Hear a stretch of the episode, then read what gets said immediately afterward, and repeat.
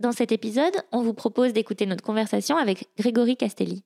Grégory est installé à Bordeaux après un tour du monde viticole pour découvrir le milieu du vin. Il avait décidé d'ébranler un petit peu ce milieu très traditionnel en fondant Sommit, qui est un assistant pour les restaurateurs pour faciliter leur approvisionnement en vin et permettre de partager euh, plus facilement cette boisson.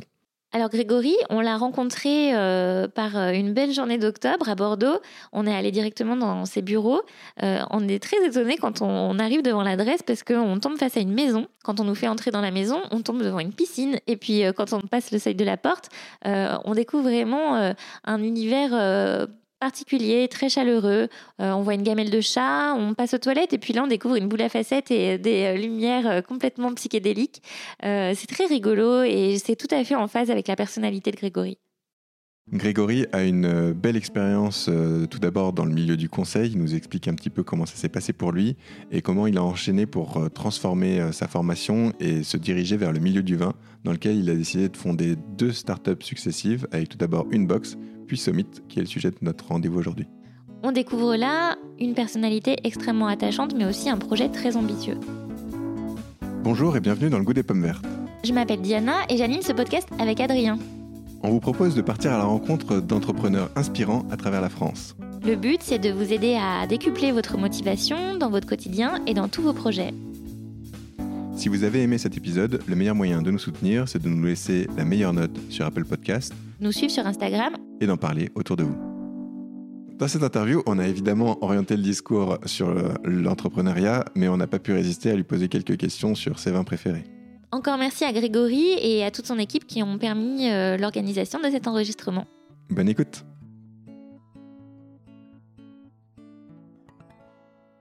Bonjour Grégory. Bonjour. Bienvenue dans le goût des pommes vertes. Bonjour. Euh, donc merci de nous accueillir euh, à Bordeaux. On est euh, là dans une capitale mondiale du vin. on est dans les bureaux de, de Summit où tu as généreusement accepté de nous accueillir. Et on n'est pas très loin, encore quelques, quelques centaines de mètres, mais on n'est pas très loin de la Cité du Vin. Est-ce que c'est quelque chose qui est voulu de l'installation ou c'est un peu un hasard et ça s'est fait C'est un, hasard. Mais c'est un hasard, mais en fait ici vous êtes au Chartron. Et Chartron à Bordeaux, c'est le quartier historique du vin, euh, puisqu'ici il y avait tous les tonneliers, les négociants euh, qui au 19e et au 20e siècle euh, bah, accueillaient les bateaux qui ramenaient du vin de l'Angleterre ou, qui, ou, en tout cas qui en exportaient vers l'Angleterre. Et donc c'était le quartier historique. Alors malheureusement, ils se sont mis à la périphérie maintenant et il n'y a plus beaucoup de professionnels du vin dans le coin. Mais effectivement, c'est le quartier historique ça, ça a tourné peut-être un peu vers la bière aujourd'hui, avec toutes les microbrasseries qui se multiplient. Même pas, ouais, non, même pas, même pas. Mais en tout cas, ouais, c'est euh, c'est un hasard, mais euh, on est effectivement en Chartron et la Cité du Vin, c'est un tout petit peu plus haut là. Enfin, c'est à 5 minutes d'ici. Ouais. Voilà. Alors, euh, est-ce que tu peux nous raconter déjà un petit peu ton parcours? Très bien. alors, non, moi j'ai fait mes études à Lyon, une école de commerce pas très loin de, bah, pas très loin de la tienne. euh, je suis euh, donc en, je suis sorti en 2000. Euh, j'ai commencé par faire du conseil. Pendant deux ans. Euh, après, j'avais un projet depuis longtemps qui était un projet qui avait rien à voir avec ce que j'ai fait en école de commerce, parce que je faisais beaucoup de musique. donc, je suis devenu intermittent pendant deux ans. Euh, je suis parti avec un groupe. En fait, j'avais un groupe qui tournait bien et je me suis dit, bah, si je le fais pas maintenant, je le ferai jamais. Euh, voilà. Quel instrument bah, bah, En fait, guitare, voix, basse. Enfin, moi, j'étais auteur-compositeur, mais c'était un, gros, mais c'était un gros groupe parce qu'on était euh, entre 8 et 12. Euh, voilà. Et c'était euh, voilà. Donc c'était une super aventure. Euh, mais au bout de deux ans, au bout de deux ans, une fois que le chômage était terminé, qu'il fallait être intermittent, les rêves, les rêves sont passés. Il a fallu revenir au concret. voilà. Donc c'est une super expérience. mais moi, je me suis dit que j'étais pas fait pour cette vie-là. Et je suis retourné dans le dans le conseil. Euh, bon, je vais faire rapide parce que c'est pas le, cœur de, du, sujet là pour ce, dont on parle aujourd'hui.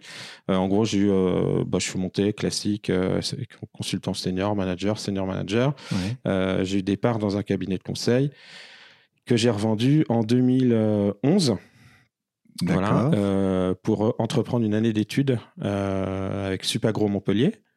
Pour moi, j'avais un profil plutôt commercial, donc c'était vraiment, je suis pas gros, ça me donnait un profil plutôt ingénieur, mais, mais agro, ce qui m'intéressait. Alors, je suis pas ingénieur agro, mais en tout cas, c'était un troisième cycle pour découvrir le monde du vin, savoir comment on faisait le vin, etc. C'était plutôt mixte, hein, c'était un troisième cycle très terrain, euh, moi, c'est ce que je recherchais. J'avais pas envie de faire un MBA ou quelque chose comme ça, parce que j'avais fait du conseil puis école de commerce, donc j'avais pas besoin de retourner là-dedans. Euh, mais euh, j'ai fait, en fait, cette formation était une formation organisée par l'Organisation internationale de la vigne et du vin, et c'est un partenariat entre 25 universités dans le monde. Donc, c'est un tour du, enfin, à la base, c'est vraiment un tour du monde du vignoble. Voilà. Donc, j'ai fait un tour du monde pendant 25 pays pendant un an. D'accord.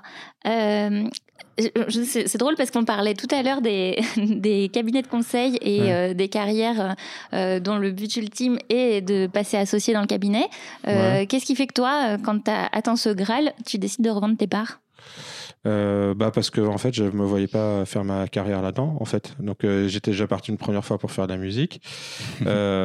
J'y suis revenu une seconde fois par facilité euh, j'ai vécu des expériences très enrichissantes, mais euh, c'est pas, ça m'intéressait pas tant que ça en fait de, de grandir dans cet univers-là. Donc, euh, euh moi, j'avais envie de monter ma boîte depuis euh, toujours. alors, certes, l'aventure entrepreneuriale, elle aurait pu se faire à travers le conseil, mais c'était pas assez concret pour moi. Enfin, voilà. Enfin, j'étais assez frustré, comme beaucoup de consultants. À partir d'un certain moment, on bah, voilà, enfin, les études montrent qu'il y a 80% des recommandations qui ne sont pas suivies. Donc, euh, enfin, il y a un vrai problème de sens euh, dans ce qu'on fait. Euh, même si on fait le boulot correctement et qu'on a vraiment envie d'apporter de la valeur aux clients, le fait est que dans les faits, ça ne se concrétise pas toujours. Et, et, voilà. Mais cela dit, moi, j'ai eu des expériences très intéressantes. Enfin, sur le conseil, pour y revenir deux secondes, moi, j'ai deux, deux, deux spécialités. Une première qui était sur la stratégie innovation, donc euh, enfin, ce que je faisais à l'époque me sert aujourd'hui. Hein. Mhm. Euh, et, j'en ai eu une deuxième qui n'avait rien à voir, mais qui à titre personnel m'intéressait. C'est euh, j'ai accompagné l'Agence nationale pour la rénovation urbaine. Donc c'est un programme qui a été créé par Borloo en 2003 pour rénover les quartiers sensibles. Voilà, donc euh, moi j'ai fait ça pendant quasiment 7-8 ans. Donc euh, là, pour le coup, en termes de sens, euh, voilà, c'était bien. par contre, et stratégie innovation, pareil, c'était super mhm. intéressant. On a travaillé avec des grands groupes, avec L'Oréal, PSA, Seb, enfin voilà, avec plein de Danone, plein de grands groupes. Et c'est à l'occasion d'une mission pour Pernod Ricard que j'ai eu l'envie de faire quelque chose dans le vin. D'accord. Parce que j'étais amateur de vin, mais comme tout le monde, mais je me suis dit que d'un point de vue business, il y avait plein de choses à faire. Et l'envie d'entreprendre, elle naît pendant tes études euh, à l'EM Lyon, elle naît euh, pendant tes, Alors, bah, déjà, enfin, après, euh, dans la musique, par exemple, enfin, on a très vite monté, on a monté, enfin, écrit, la, enfin, le départ de l'aventure musicale, c'était l'écriture d'une comédie musicale. Donc et la production. Donc en fait, on a tout, enfin, on a écrit et produit avec toute une, une, association, une comédie musicale qui a tourné pendant deux ans. Euh, après, on a, on a monté un label, euh, on a enregistré un album sous ce label, on a oh, produit nous-mêmes nos concerts. Donc, euh, ouais, dès le départ, il y avait cette volonté d'entreprendre dans des choses que j'aime. Après, euh, le, je trouve que euh, moi j'aime bien la musique, euh, je suis plutôt bon vivant, j'aime bien bien manger, bien boire. Donc voilà, je m'étais dit que la musique est un secteur assez difficile pour entreprendre, même s'il y a des belles réussites.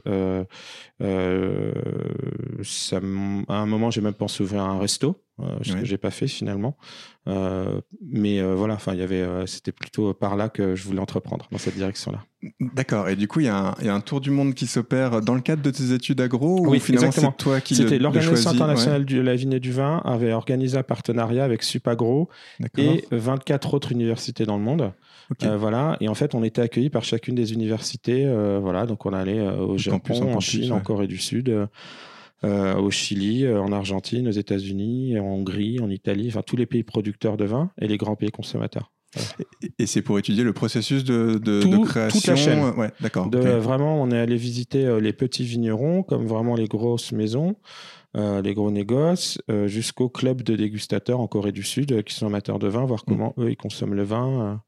voilà. Et on a, enfin voilà, et, et, au milieu de ça, on a visité à peu près tout en commerce. Euh, en communication, etc. Enfin, les interprofessions, euh, voilà, tout ce qui est aussi euh, comment on défend le vin à travers le monde. voilà, donc c'était super intéressant.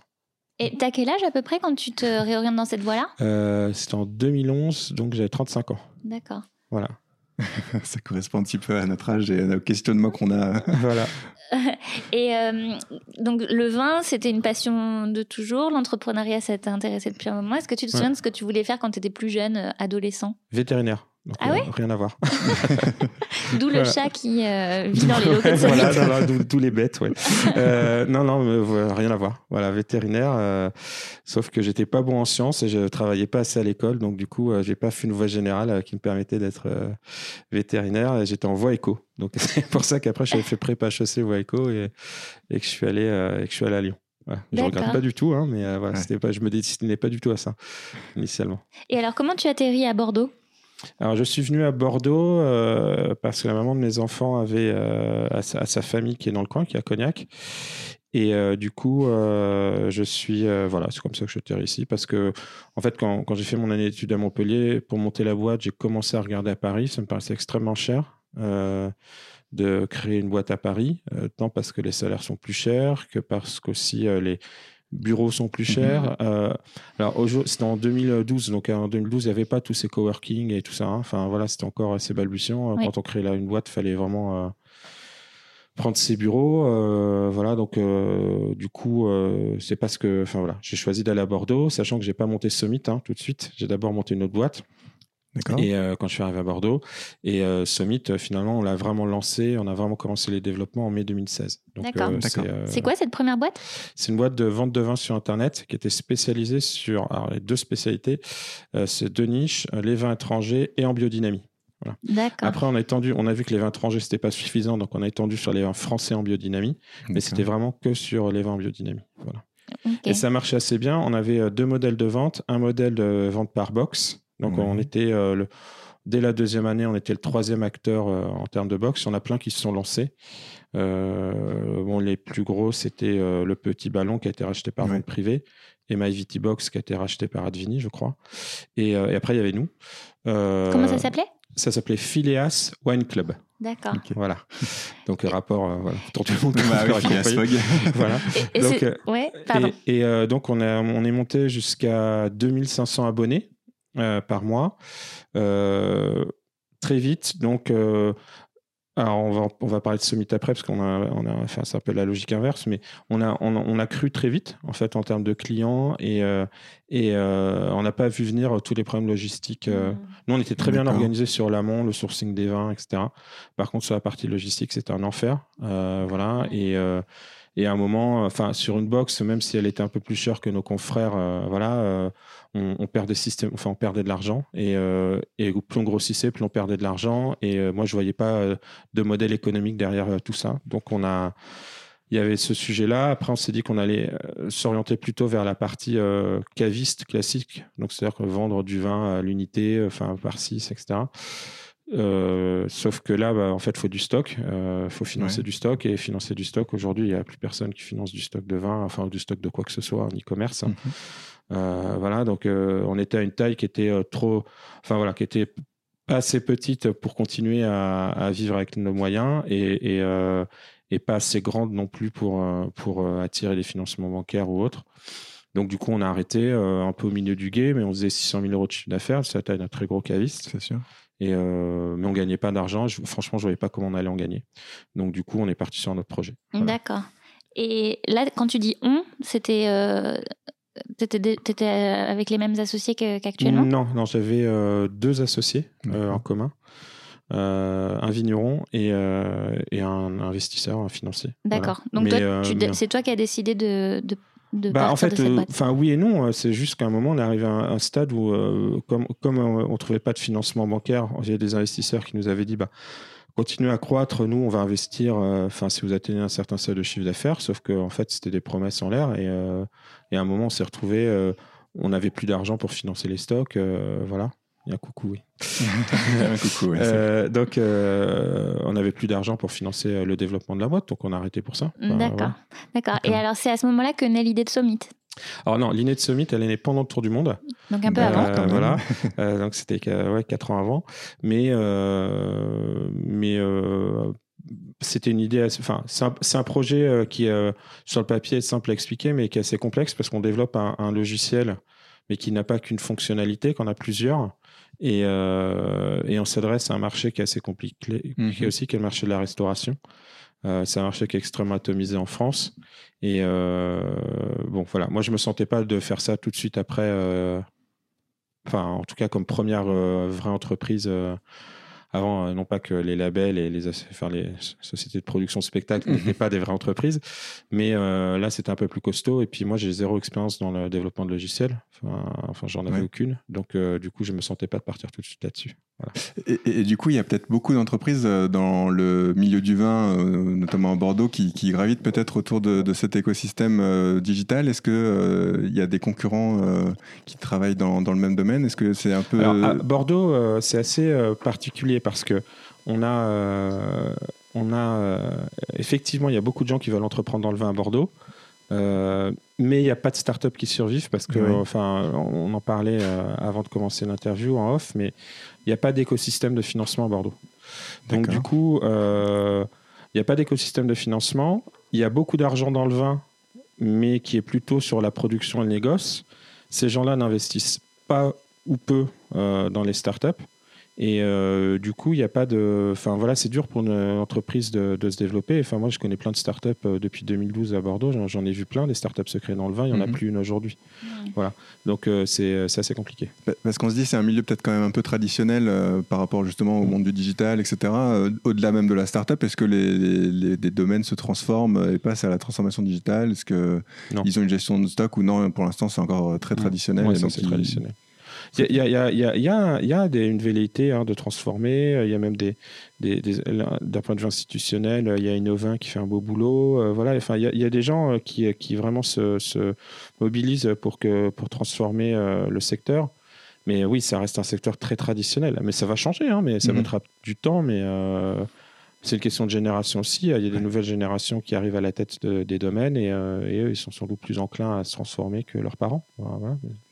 Et, du coup, ce mythe, comment se positionne par rapport à ce milieu-là qui est peut-être un peu traditionnel, euh, le, qui, n'est pas trop dans le digital? Comment bah, vous arrivez avec vous euh, Vous vous adressez peut-être aux restaurateurs plutôt que justement, voilà. Enfin, quand on parle de milieu traditionnel dans la restauration, euh, mhm. enfin, ça reste plus moderne, on va dire, que, que, le domaine de la production de vin, parce que alors là, pour le coup, euh, c'est pas du tout digitalisé, donc euh, euh, c'est encore plus traditionnel. Donc, donc oui, on a, nous, on a choisi de s'orienter vers le secteur de la restauration et de l'hôtellerie. ne serait-ce que parce qu'il y a aussi des, il y a déjà des boîtes hein, comme la Fourchette que vous connaissez, qui ont compris leur bâton pèlerin au départ pour, pour effectivement orienter vers la digitalisation.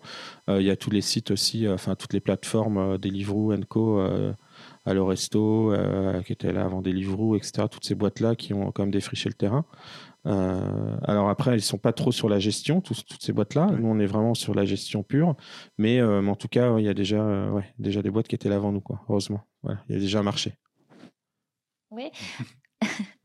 Euh, on se demandait aussi, donc, par rapport au fait que ce, ce milieu euh, du vin est très traditionnel, toi, tu dois parler aux gens qui travaillent dans ce mmh. secteur-là, mais à la fois, vous êtes euh, en start-up. On n'ignore pas, pour avoir travaillé en start-up, que c'est un milieu qui est plein de jargon et, et complètement à l'opposé de ce milieu de terroir. Est-ce que tu fais le grand écart au niveau du langage? Est-ce que tu arrives à t'adapter Non, mais je suis un vieux monsieur. Donc, l'avantage, c'est que oui, je, je sais que c'est, je, faut, je sais qu'il ne faut pas arriver avec euh, avec plein de enfin avec plein d'anglicismes tu parles pas franglais quand tu... non non j'évite. Mais même dans la restauration d'ailleurs enfin ouais on ne va pas recevoir des tomates, hein, donc euh, du coup, euh, non, non, on essaie quand même de s'adapter. Non, non, il n'y a pas de, voilà, on n'utilise pas de jargon euh, quand on va voir nos clients. Et, voilà. tu parlais tout à l'heure du vin bio, du vin nature. Mmh. je pense que quand tu commences en, 2000, en 2012, c'est ça? C'est quand même très avant-gardiste en France. Enfin, moi, je pense que la première fois que j'ai entendu parler de vin nature, c'était plutôt en 2013-14. Euh, c'était à Paris chez Coinstovino. Ouais, que je connais bien. Ouais. Euh, et comment euh, donc j'imagine que c'est un, quelque chose auquel tu es très attaché. comment comment tu lis ça à Summit euh, bah alors pour l'instant, il n'y a pas vraiment de lien euh, direct. Euh, nous, on n'est pas là. Enfin, on n'est pas là pour promouvoir du vin. D'accord. Mhm. moi, j'ai, comme tout le monde, hein, j'ai des préférences, mais mais on va mentionner, on va s'attacher à mentionner dans les vins, enfin sur les boissons en tout cas qui sont disponibles sur Summit, enfin qui sont gérés à travers Summit. effectivement, c'est en bio ou en biodynamie mais pour l'instant, ça va pas plus loin que ça. Enfin, voilà. Et, et nous, encore une fois, là, pour le coup, on est vraiment euh, à aider les restaurants à gérer les boissons, les boissons qu'ils ont. On n'est pas là euh, aujourd'hui. Euh, nous, nous, on se positionne pas comme prescripteurs. Il y a des prescripteurs, on en parlera peut-être plus tard, mais qui vont effectivement travailler sur la plateforme. Mais nous, en aucun cas, on ira pousser des vins bio. Voilà. Parce que c'est pas notre métier tout simplement. Enfin autant avant c'était mon boulot euh, maintenant euh, c'est plus du tout mon métier. Donc je suis pas là pour euh, est-ce que tu, tu, veux nous expliquer justement en quoi consiste exactement Summit donc Summit c'est une plateforme qui permet de gérer tout le poste boisson d'un restaurant ou d'un hôtel. euh, de l'identification d'un vin chez un fournisseur, dans un catalogue fournisseur. Alors, un vin, il peut s'identifier à travers un catalogue, à travers une dégustation, à travers du bouche etc. Donc, euh, nous, l'idée, ça va être de les aider à trouver le fournisseur de ce vin-là et au bon prix, euh, de, finalement d'effectuer une commande via la plateforme, donc d'éditer un bon de commande, de suivre la réception, de contrôler la facturation, de le mettre en stock, enfin, le ranger dans un espace de stockage et d'avoir une trace de, cette, de ce rangement, de compter les inventaires, de le mettre dans la caisse, de le mettre dans la carte des boissons et de former le staff pour qu'il le vende aux clients. Voilà. Donc ça fait, euh, enfin voilà, ça, couvre tout ce spectre-là. Donc il y a vraiment du back office pur et du front office parce qu'on aide aussi le staff à bien le vendre. D'accord. Donc vous, euh, vous, vous proposez l'outil. À la fois, il y a une base de données, je crois, qui décrit les vins. Alors en fait, l'idée c'est, on prend euh, on va prendre un vin euh, biodynamie, euh, Jasmin. On prend un, vin qui s'appelle Petit Ours Brun, qui est chez Mathieu Barré, qui est à Cornas, dans la vallée du Rhône. Donc, Petit Ours Brun, donc vous allez taper ours, hein, vous allez avoir Petit Ours Brun, Mathieu Barré, Cornas. Cornas, c'est dans la vallée du Rhône, c'est tel cépage. voilà. Donc, en fait, vous allez juste taper le nom du vin et automatiquement, le fait qu'il y ait une base de données derrière va vous remonter toutes ces infos-là. Je pourrais vous montrer après comment ça marche. une fois que vous avez ça, vous validez, euh, vous dites que vous voulez créer une bouteille, j'en sais 75 centilitres, et en fait, euh, après, vous pouvez décliner en verre. Euh, voilà. Et si c'est des spiritueux, vous pouvez les décliner en cocktail. Voilà. Et après, ça va dans la carte des vins au bon endroit. Ça va dans la caisse, ça vous crée le bouton de caisse. Enfin, je sais pas si vous avez déjà la référence dans les caisses. Ça crée la référence dans la caisse. Et derrière, vous, vous faites le lien avec des fournisseurs, donc vous pouvez le commander. Quand c'est en rupture de stock, vous avez une alerte. Quand voilà, donc c'est nous, nous on pilote tout. Enfin, on, pilote toutes les fonctions sauf la caisse. On n'est pas une caisse, mais on est connecté avec la caisse et la caisse nous renvoie euh, l'info euh, de la vente et donc non des stocks. D'accord. Et alors le sourcing, là, il est fait comment? C'est pas vous qui faites un travail de sourcing pour définir quels sont les vins proposés? Vous avez des partenariats avec des fournisseurs? Euh, alors oui, alors ça c'est la cible. Aujourd'hui, il rentre un vin, petit ours brun, mhm. et il rentre le fournisseur. Ça peut être barré, euh, enfin le vigneron en direct, ou ça peut être un, ou ça peut être un agent, ou ça peut être métro, ça peut être France Boisson, enfin Carrefour, ça peut être un caviste, ça peut être n'importe qui chez qui il achète ce vin. Euh, donc euh, à terme, on va aussi dire aux fournisseurs de mettre leur catalogue sur la plateforme pour que les restaurateurs puissent aller identifier que bah, petit ours brun, ils peuvent l'acheter en direct chez le, chez le fournisseur, chez le vigneron, mais ils peuvent aussi passer par un intermédiaire parce que chez cet intermédiaire-là, il a aussi d'autres vins qu'ils ont au catalogue et euh, il a aussi, euh, ils vendent les viands, euh, j'en sais rien, moi, il va vendre un whisky, voilà, et donc du coup, ça va, ça va leur permettre de simplifier, enfin, ça va leur simplifier la vie de passer mmh. par un seul fournisseur. Et donc, il est possible qu'une même bouteille soit vendue par plusieurs personnes sur la plateforme. Et sachant que euh, moi, moi, alors, sans, parler, alors là, on sort du bio, mais moi, enfin, moi, par contre, j'ai une conviction et j'espère qu'en tout cas, quand on va développer ça, tout, tout ça, euh, en tout cas, euh, il y aura, y aura ça dans la, sur, la plateforme. C'est qu'en gros, le pouvoir de distribution, il est entre les mains du vigneron ou du producteur, enfin, ou du brasseur quand c'est mhm. une bière. Voilà. Donc, du coup, c'est le vigneron qui va dire, moi, mon agent à Bordeaux, c'est un tel. À Bordeaux, c'est Tartampion, euh, c'est du chemin à Strasbourg. Euh, mon, enfin, si demain on est à l'étranger, euh, mon importateur en Allemagne, c'est un tel ou un tel. Je veux vendre à tel prix, etc. Enfin, voilà. Aujourd'hui, et je pense que là, on aura vrai, une vraie valeur ajoutée parce qu'aujourd'hui, la distribution du vin, c'est quand même un peu le bazar. Et même pour le restaurateur, souvent il achète trop cher son vin, ce, qui, ce qui fait aussi que sur la table, ça se retrouve trop cher pour les clients. Voilà. Donc du coup, nous, on veut que ce soit... et je peux vous dire que quand le producteur de vin, enfin quand le vigneron voit son vin très cher sur une table, ça l'énerve parce qu'il se dit où est passée la valeur entre le prix euh, auquel le client l'achète et moi le prix auquel je le vends. Euh, il y a x5, x4, x6, x7 parfois. Mhm. Euh, voilà, c'est pas normal. C'est pas forcément le restaurateur, de la faute du restaurateur, c'est qu'il y a trop d'intermédiaires et du coup, ça empêche le restaurateur de vendre au bon prix. Donc, tu aimerais favoriser une vente plus en direct? Pas forcément, mais en tout cas, que un, réseau de distribution qui soit contrôlé par le fabricant. Moi, si, demain, si je fabrique du vin ou des bijoux, ou euh, j'écris un livre, ou j'enregistre un disque, euh, j'ai envie de savoir qui le distribue. Mmh, et euh, je pense qu'ils sont pareils. Voilà. Donc du coup, enfin, et aujourd'hui, je pense, sur, quand il vous vend à vous en tant que particulier, je pense qu'il contrôle un peu mieux. Par contre, quand ils vont à la restauration, c'est la boîte noire. Entre mmh. le moment où ça part de chez eux et le moment où ça va dans la restauration, sauf si c'est en direct, c'est la boîte noire. Et, cette idée de l'ensemble de la chaîne, c'est l'idée initiale de, de Summit euh, où, finalement vous avez commencé à morceler un petit peu en vous disant on commence par un petit bout et puis on arrive. au fur et à euh, mesure. Parce que en fait, l'idée initiale de Summit, c'était de euh, d'avoir un annuaire des cartes de vin voilà, disponible. Donc euh, on intègre euh, des vins et on vous dit euh, voilà demain vous bah, vous arrivez à Bordeaux, vous voulez mhm. déjeuner, on vous dit bah, vous voulez boire tel type de vin ou voilà on vous dit bah faut aller dans tel restaurant. c'était ça l'idée initiale. Et ça on s'est rendu compte que c'était très niche et que pardon, et que ça n'apportait pas beaucoup de valeur aux entreprises et enfin que ce soit les restaurants ou les vignerons etc. Et on est parti sur complètement autre chose assez vite. D'accord. Mais on garde quand même cette référence de vin avec une carte que vous enrichissez. En fait, finalement, à chaque fois que quelqu'un vous demande euh, un, type de, un type de vin, vous, vous, enrichissez la base euh, de Summit ah, Nous, on ne nous demande pas un type de vin. Enfin, nous, euh, voilà. Ça, eux, ils, cherchent un type de vin.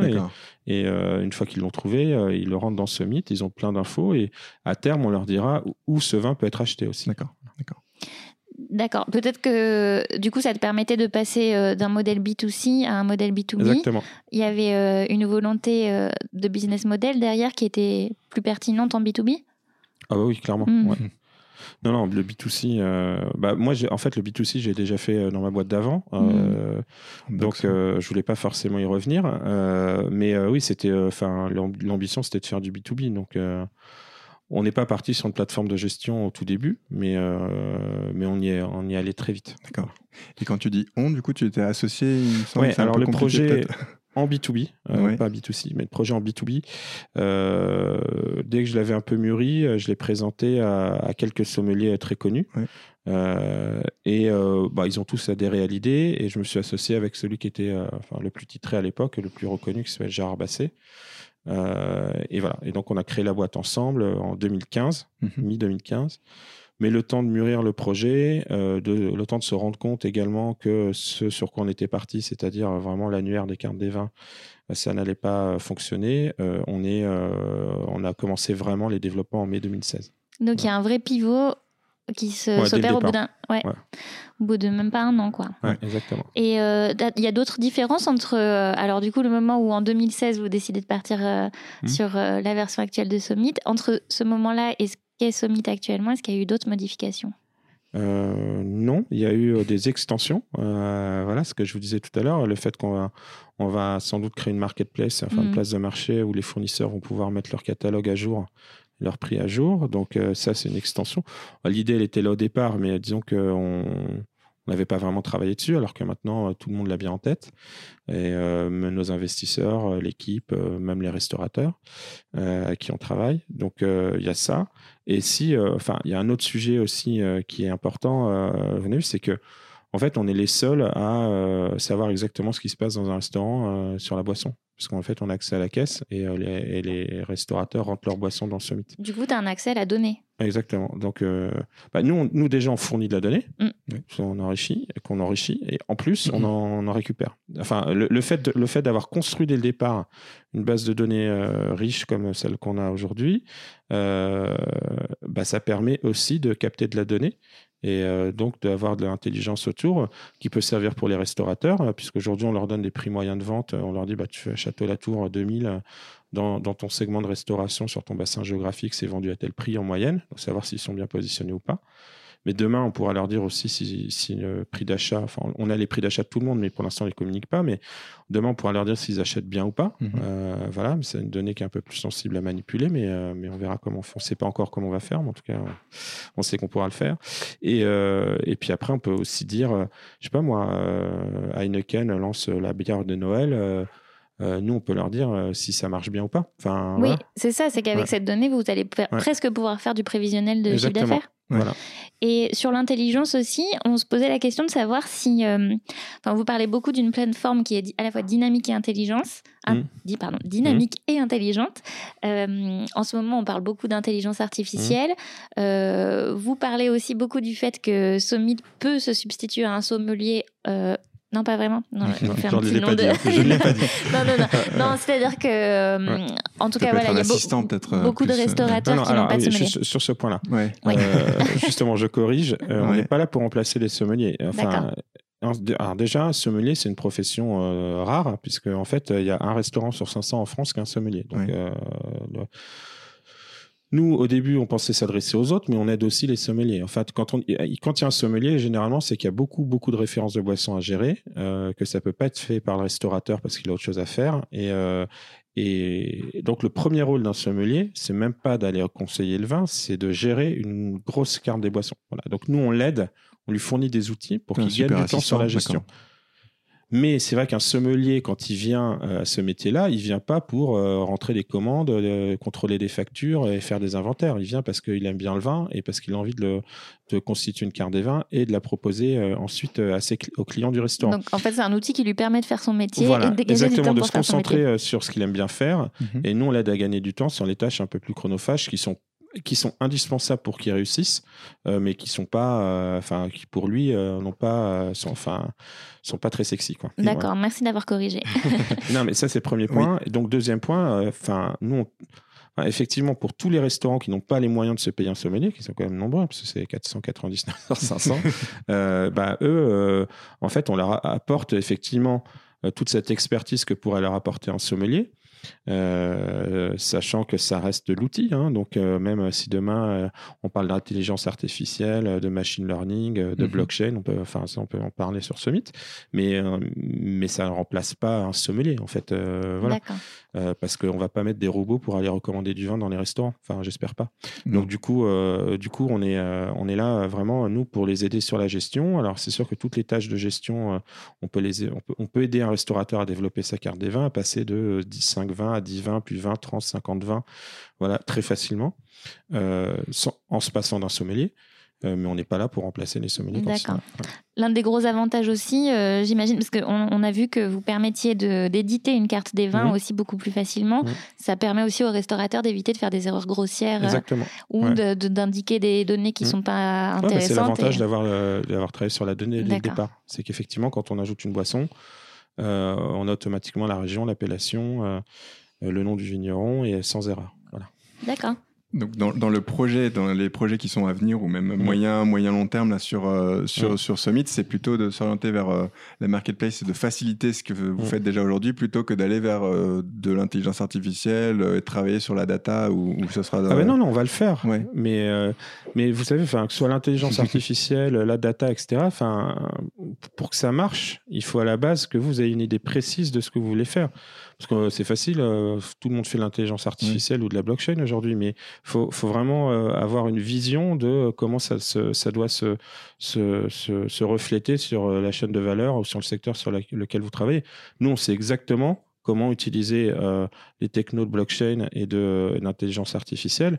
Enfin, on en parle avec les investisseurs. On sait, on sait ce qu'on veut faire. Après, je ne mmh dis pas qu'on le fait aujourd'hui, mais on sait comment on va l'utiliser et on sait comment ça pourra apporter de la valeur euh, aux parties prenantes euh, qui peuvent être euh, effectivement des, vignerons, des négociants, des administrateurs. Le chemin est long hein, parce que enfin c'est pas si facile que ça à faire. et puis nous nous le le point de départ qu'on a pris c'est d'aider les restaurants à mieux gérer la boisson donc c'est pas pas d'être un, je sais pas, c'est pas, enfin, c'est pas de faire de l'intelligence artificielle, hein, voilà. Mais par contre, on utilisera ces technos-là au bénéfice de notre vision. Et aujourd'hui, vous avez une centaine de clients? Mmh. Et l'objectif pour 2020, ça serait à combien? Alors ça, c'est dépendant. je peux vous dire un chiffre, mais c'est très ou un nombre, mais c'est très dépendant de ce qu'on lève comme fonds en fait. D'accord. Si, si, on fait la levée de fonds qu'on souhaite, l'objectif c'est d'être plutôt autour d'un millier fin 2020 début 2021. Mais ça, ça dépend des fonds qu'on lève. L'objectif de levée de fonds, il est à combien? Bah, Autour de ça, un million. D'accord. Au global, hein, fonds publics plus fonds privés. Ouais. Et alors là, justement, sur le financement de l'entreprise depuis 2015, euh, comment ça s'est passé? Donc, euh, au début, c'était vos fonds propres? Ouais, euh, non. Enfin, non, non, c'était investisseur dès le départ. Investisseur. Ouais. Ok. Il y avait eu peut-être des prêts bancaires? Non. D'accord, c'est passé purement en investissement. investissement ah dès le départ, oui. Ok, c'est rare. Et toi, tu as, quel pourcentage de part dans l'entreprise? Aujourd'hui, bah, je dois être à 15%. D'accord. En fait, ça a été cofondé cette boîte. Hein, donc, oui, euh, on n'a pas forcément parlé de l'association. Voilà. Euh, donc, euh, moi, je suis parti, j'avais 60%. D'accord. Donc, Et c'était Gérard Basset donc, Non, il y avait Gérard Basset, il y avait, il y avait trois autres associés. Voilà, D'accord. Voilà. Donc, du coup. Et c'est toujours le cas aujourd'hui, ces investisseurs ah bah, ils sont toujours là. Ils sont toujours là. Exactement. Mais Gérard Basset n'est plus là, par contre. Oui, ça, il est décédé. Mais, euh, mais effectivement, euh, les investisseurs sont là depuis le départ. Moi, je ne suis pas parti avec 100% de la boîte. Ok. Sur le financement actuel, en tout cas euh, sur le business model, donc les restaurateurs qui font appel à vos services payent un abonnement mmh. mensuel ou annuel. Est-ce que vous, vous prenez une commission aussi sur les ventes de la marketplace? Absolument pas. Non? Enfin, non, alors on enfin, prendra... Marketplace, on n'a pas encore, mais... pour l'instant, on n'a pas. effectivement, le jour où il y en aura une, euh, oui, le modèle, enfin, le modèle qu'on a aujourd'hui, c'est un modèle qui s'appelle SaaS. C'est Software as a Service. Donc, mhm. c'est-à-dire que vous payez un abonnement. Euh, avant, les gens, quand ils achetaient un logiciel, bah, ils payaient le logiciel et puis, euh, c'était fait. nous, ils payent un abonnement et tous les mois, ils ont une, euh, tous les mois, ils ont, une, euh, euh, ils ont accès à la plateforme. À chaque fois qu'il y a des mises à jour, ils en bénéficient sans, sans surcoût parce qu'ils payent tous les mois. Bon, ça, c'est le modèle SaaS. Ensuite, il y a un autre modèle qui est le modèle marketplace où là, il y aura sans doute deux, deux, types de revenus. Un, s'inscrire à la marketplace et mettre un catalogue, etc. Donc, en fonction du nombre de références qu'on veut, il y aura sans doute des frais d'installation, enfin des frais, oui, d'initialisation. Et ensuite, effectivement, c'est des commissions sur les ventes. Euh, voilà, sachant qu'aujourd'hui, un agent, euh, il prend entre 10 et 12 points euh, sur une, voire 15 sur une transaction. Nous, un marketplace, ça sera entre 2 et 5. Donc, Oui, peut-être pour financer l'hébergement de la plateforme, ce genre de choses. Ouais, pour gagner de l'argent aussi. Hein, enfin, entreprise vivre. pour payer les gens. Pour, ouais. Ok, et euh, on avait des questions sur votre euh, stratégie commerciale. Comment euh, vous générez vos clients? Est-ce que c'est plutôt du réseau, du porte-à-porte? Est-ce que vous avez des stratégies marketing spécifiques? Alors, pour l'instant, on est vraiment au tout, tout début de la commercialisation. bon, il y a une chose dont on n'a pas parlé liée au financement tout à l'heure. Le fait est qu'on a eu une année 2018 qui était assez délicate, parce qu'effectivement, j'ai perdu mon, mon cofondateur. du coup, ça a quand même retardé pas mal de projets. Un, ça a généré euh, de l'incertitude chez les investisseurs. Euh, donc, euh, ça, ça a un peu ralenti notre plan de développement. là, on est en train de sortir de cette phase-là, mais c'était un peu compliqué. Donc, la stratégie commerciale qu'on a aujourd'hui, c'est d'aller doucement, enfin de croître doucement en tout cas euh, euh, auprès des, restaurateurs, c'est-à-dire on essaie de rentrer, euh, pour l'instant il n'y a pas vraiment d'investissement commercial, donc c'est de croître au rythme de 20 entre 20 et 30 restaurants par mois, voilà en plus, et de recruter des commerciaux pour accélérer cette croissance. Mais pour le moment, on n'a pas vraiment de commerciaux. Euh, enfin, on n'a pas. Enfin, voilà. Donc, euh, on est deux personnes à, faire du commercial et on, fait plein d'autres choses aussi. Donc, euh, on sort tout juste de la phase de développement du produit et là, on commence la commercialisation. D'accord. Donc, les premiers, j'imagine que mmh. c'est probablement du réseau et plutôt des restaurants alentours à, à, Bordeaux? Si on parle de la stratégie marketing, pour revenir sur votre question, la stratégie, c'est effectivement euh, du porte-à-porte, c'est d'avoir des ambassadeurs. Euh, enfin, on espère que nos clients soient nos meilleurs ambassadeurs, mais, euh, mais également des ambassadeurs. Alors, ça peut être des associations de sommeliers, des associations de restaurateurs. on co-organise un concours qui s'appelle le Tour des cartes, qui s'appelle c'est le, concours des meilleures cartes de vin de France. Donc, ça, on a initié cette démarche-là tout début de, de la société, donc c'était il y a trois ans. Voilà, donc c'est opéré par, le, par Terre de Vin, qui est un magazine de vin qui, qui appartient à Sud-Ouest. Donc là, c'était sympa parce qu'on nous, on dès le départ en fait de cet événement, on a été sollicité, donc on a pu un peu participer à la conception. Euh, on participe à divers événements pour se faire connaître. Enfin bon, c'est un peu comme tout le monde. Euh, et après, euh, on s'adapte aussi à, la restauration. La restauration, ils n'ont pas beaucoup de temps pour ouvrir leur mail. Donc là, on va en test des démarches de type, on envoie des mails, le mailing classique courrier.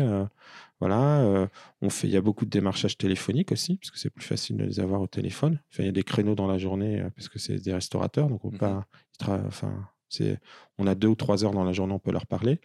Euh, voilà, donc c'est, il y a plein de canaux différents pour les toucher. Voilà. D'accord. Et du coup, c'est une part de ton activité. Tu disais qu'il y a deux personnes qui étaient un peu responsables de ça, ah sans qu'il y ait vraiment de commercial. Du coup, c'est vraiment euh, peut-être quelque chose qui, bah, moi, te revient. En fait, euh, euh, mon emploi du temps maintenant s'est réorienté vers la partie commerciale, mais avant, c'était moins le cas. effectivement, il y a une autre personne dans la société qui, qui s'occupe de ça. D'accord. pas très loin. Justement, comment est-ce que tu es entouré là dans l'entreprise? Alors, euh, on a euh, donc euh, là l'équipe en ce moment, donc on a une personne qui s'occupe des opérations. Pour nous, les opérations, c'est tout ce qui est RH, finance, euh, tout ce qui est interne en fait, hein, relation avec les investisseurs, compta, bon, relation avec la banque, etc. Donc c'est Caroline. Euh, on a euh, une donc après sur la partie commerciale, donc il y a Carole qui aussi travaille sur toutes les, opérations marketing, la com, l'entretien du, CRM, enfin voilà, de la base client, voilà, qui fait aussi du terrain pour rencontrer des restaurateurs. Donc euh, voilà, c'est un gros boulot. Euh, et euh, depuis assez peu, on l'a fait travailler aussi sur les partenariats avec les caisses, qui sont super importants pour nous, parce que les caisses peuvent être prescripteurs. Il y a beaucoup de logiciels de caisse aujourd'hui, beaucoup plus que de logiciels de gestion des boissons, parce qu'on est tout seul. Mais par contre, sur les caisses, il y a beaucoup, beaucoup d'éditeurs. C'est vrai que travailler, enfin, ils sont de plus en plus, euh, pour se différencier, ils essaient d'avoir des partenaires comme nous pour, euh, pour essayer, effectivement euh, avoir une, meilleure, une offre plus complète auprès de leurs clients. Et puis après, tout, quasiment tout, enfin, on a une sommelière qui s'occupe de l'onboarding des clients et tout le reste, toutes les autres ressources, c'est produits. Donc, c'est des développeurs. Ok, sur le, sur le logiciel en soi. Et, toutes les autres ressources, elles sont combien à peu près si on taille de la société ben, Une product owner et quatre développeurs. Un sur la data et trois sur le SaaS. Ok, donc une petite dizaine de personnes. Euh, Exactement. Voilà. Et, euh, et, ça continue. Là, on recrute deux commerciaux et, euh, et à minima et deux développeurs. Voilà. D'accord. Et ça, ça a grandi, euh, on disait par rapport à ta, ton premier, ta première expérience où ça avait vraiment explosé, là plutôt tu essaies de faire quelque chose de solide et de grandir progressivement bah, Non, euh, mais déjà une partie de développement produit euh, qu'on n'avait pas avant. Enfin, avant, on mettait en carton des vins qui étaient produits par d'autres. Donc il n'y avait pas vraiment, nous, on, enfin, c'est, besoin d'ouvriers. On, on, enfin, on, construit, on fabriquait rien. Alors que là, aujourd'hui, si, enfin, aujourd'hui, on fabrique un logiciel quand même, on construit un logiciel, donc ça prend du temps. Puis c'est pas un petit logiciel en plus. Voilà, donc euh, du coup, euh, ça, ça, a pris du temps. Et puis en plus, ça, ce que je vous disais, c'est que c'était on a eu un frein quand même assez fort avec, euh, avec le problème de santé de, de mon cofondateur. Donc du coup, voilà, ça a quand même bien ralenti la croissance mais ça a pas, enfin voilà, ça l'a juste ralenti, ça l'a pas stoppé heureusement.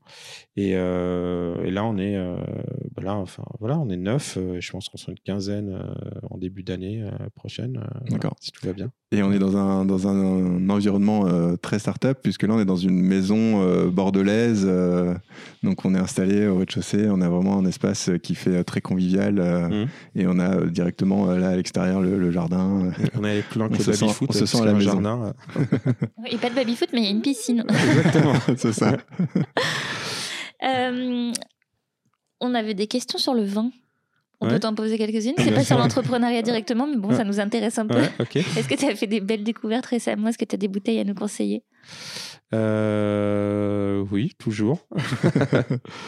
Euh, oui, oui. J'ai goûté euh, Domaine des Marnes Blanches récemment chez un de mes clients. Voilà, c'est un domaine du Jura et un pinot noir. Voilà, c'était excellent. C'est pas, pas, c'est un bon rapport qualité-prix. Euh, c'est un excellent vin. avant les vins, je les sourçais moi-même, donc je faisais beaucoup de dégustations. Euh, voilà, maintenant euh, c'est plutôt mes clients restaurateurs qui me font découvrir du vin.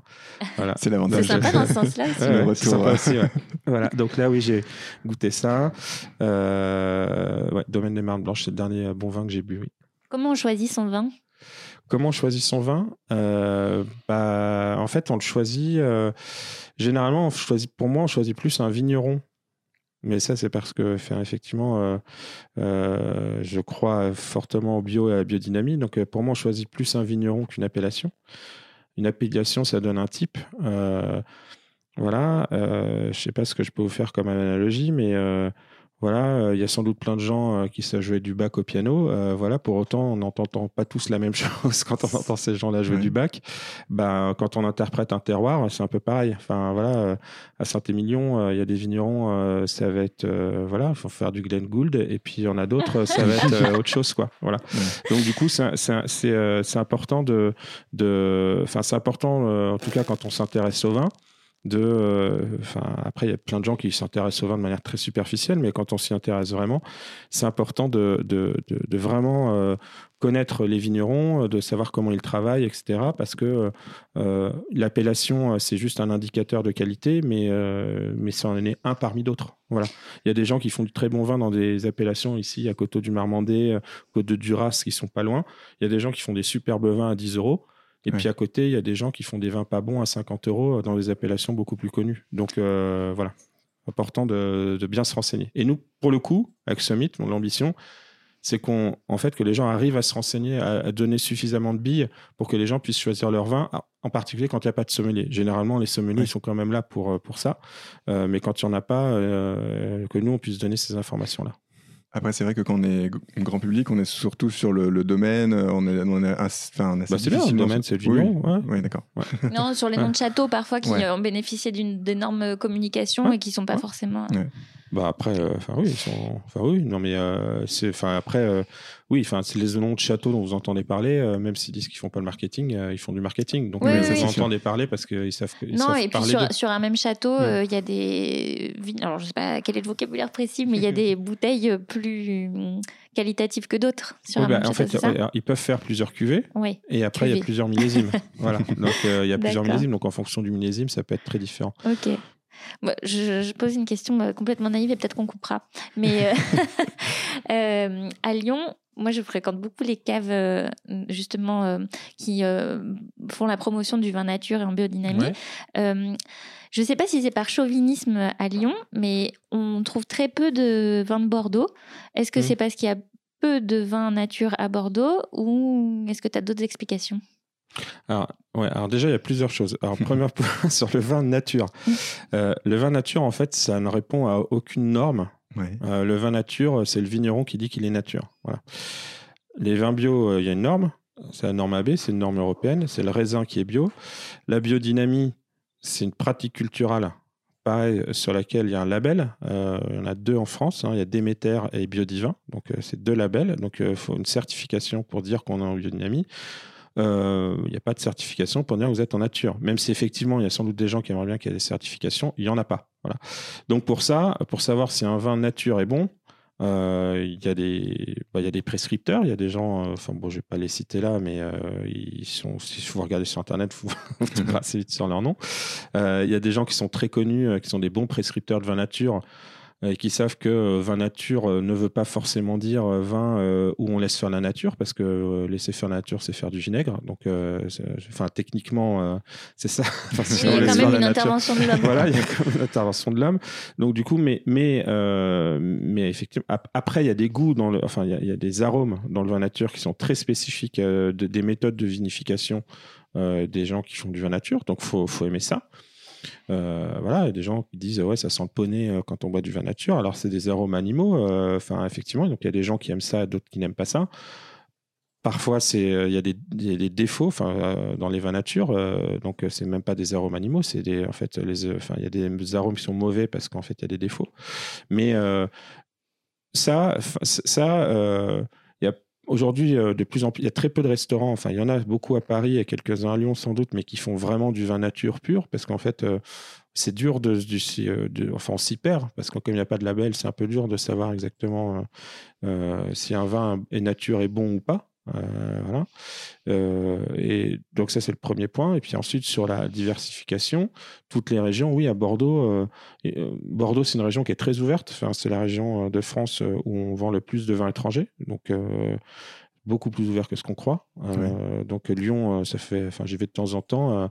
je comprends que Lyon soit axé sur la vallée du Rhône et le Beaujolais, c'est normal.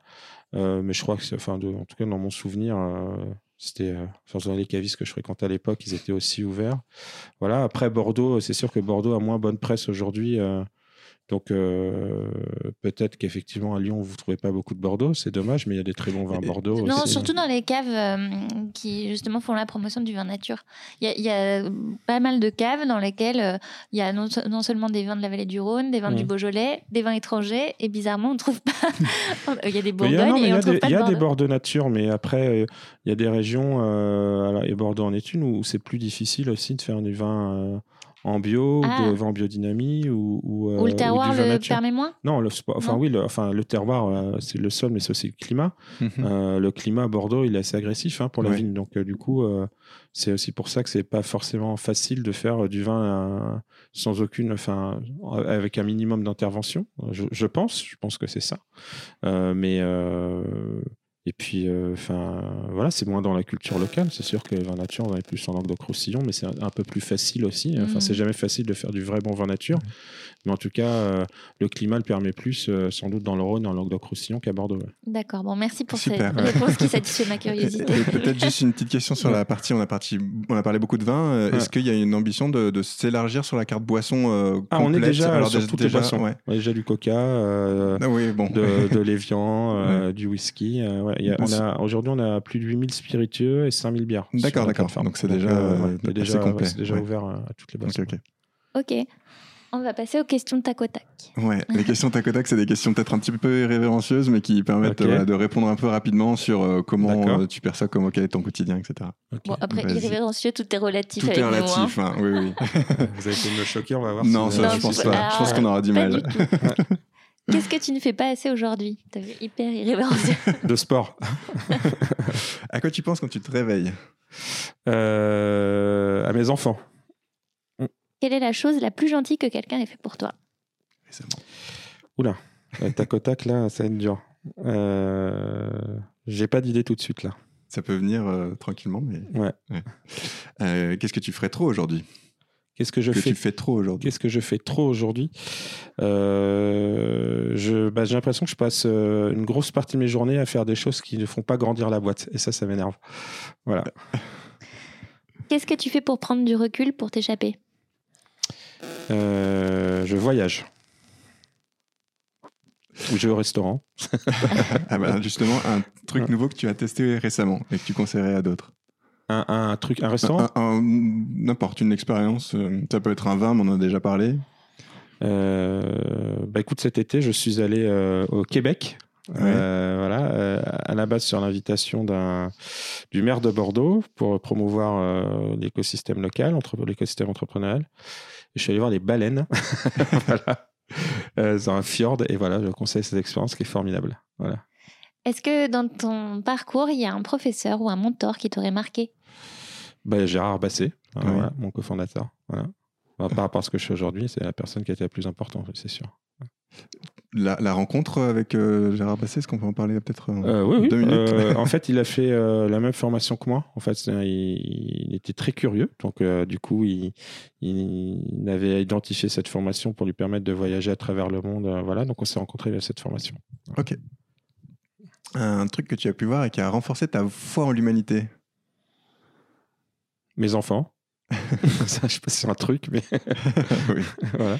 Qu'est-ce que tu sauverais si ta maison était en feu et t'as pas le droit de répondre mes enfants? Parce que ça, sont... alors, euh, ici, euh... allez, ma cave à vin. Voilà. Euh, quelle serait ton idée du bonheur? Oula, du tac au tac? Oh. Non, bah, enfin, euh, bah, un, que les gens autour de moi soient heureux, donc euh, évidemment mes enfants, mais également les gens euh, qui travaillent avec moi ou les gens que je fréquente, voilà, parce qu'on ne fait pas que ça pour gagner de l'argent, voilà. Donc, moi, pour moi, c'est important que les gens qui sont autour de moi soient heureux, et en tout cas, dans, en tout cas, moi, dans le travail que je leur apporte, j'essaye de faire en sorte que ce soit intéressant. Euh, et puis dans les expériences que j'ai avec mes amis, effectivement, que ça, enfin, que ce soit enrichissant, autant pour moi que ça l'est pour eux. Enfin, voilà. Ok. J'attends juste deux secondes. C'est quelqu'un qui descend? Non, c'est non, c'est les talons qui claquent. Quelles seraient tes vacances idéales? Euh, Alors, des vacances avec de la nature. Euh, un mix entre nature et une ville où il y a des choses intéressantes à découvrir. Donc voilà, ce que j'ai fait cet été, c'était très bien. Euh, Québec, pour le coup. Et, et, idéalement un festival de musique, parce que j'adore la musique. Donc voilà, j'adore aller dans les festivals. Voilà. Donc si je peux avoir tout ça en même temps, c'est assez compliqué, mais, mais c'est bien. Voilà. Euh, quelque chose que tu as commencé mais que tu n'as jamais fini Le sport. J'ai commencé beaucoup de sport, mais, euh, mais je suis jamais allé très loin. Euh, voilà. Mais t'aimes bien ça le sport? Absolument pas, non. C'est pour ah ça que je vais pas très loin. C'est pour ça que tu, n'en fais pas assez. voilà, exactement. Comment tu aimerais mourir? Bah, De vieillesse. voilà, sans être malade. Voilà. Euh, si tu pouvais revenir dans le passé et te donner un conseil, ce serait quoi? Oula. Euh... J'ai aucune idée. Revenir dans le passé. T'es contente de tous tes choix, alors Non, mais euh, je les assume. Donc, il euh, y a pas de. Enfin, j'ai pas de gros regrets. Hein. donc, euh, voilà. Bon, bah, super. Non, je sais pas. Enfin, si, j'aurais pu me lancer plus tôt dans l'entrepreneuriat. j'aurais pu essayer de plus longtemps de faire de la musique. voilà. Enfin, j'aurais pu. Mais après, je l'ai pas fait. Donc, j'assume. C'est pas. voilà. Merci beaucoup. Merci beaucoup, Grégory. À bientôt. À bientôt. Merci. À bientôt. Merci beaucoup. Merci de nous avoir écoutés. Merci, on espère que ça vous a plu. Si c'est le cas, vous pouvez nous laisser un avis 5 étoiles sur Apple Podcast. Ça nous fera non seulement très plaisir, mais surtout et surtout, ça nous aidera à faire connaître le podcast et à inspirer et motiver toujours plus de monde pour que les pommes vertes continuent de pousser partout en France. Pour ne pas rater l'actualité de notre podcast, trois solutions. Vous pouvez vous abonner au podcast sur votre plateforme d'écoute préférée, nous suivre sur Instagram at le goût des pommes vertes et vous inscrire à notre newsletter sur legoûtdespommevertes.fr. Enfin, si vous avez des questions plus perso, n'hésitez pas à nous les poser via LinkedIn par exemple, en contactant Adrien Andivero ou Diana Gauchegarian. Si vous arrivez à taper nos noms sans faire d'erreur, vous aurez fait le plus dur et on vous répondra avec plaisir. À bientôt À bientôt pour un prochain épisode, car comme dirait Jacques, la pomme est un fruit sympathique et je l'observe tous les jours.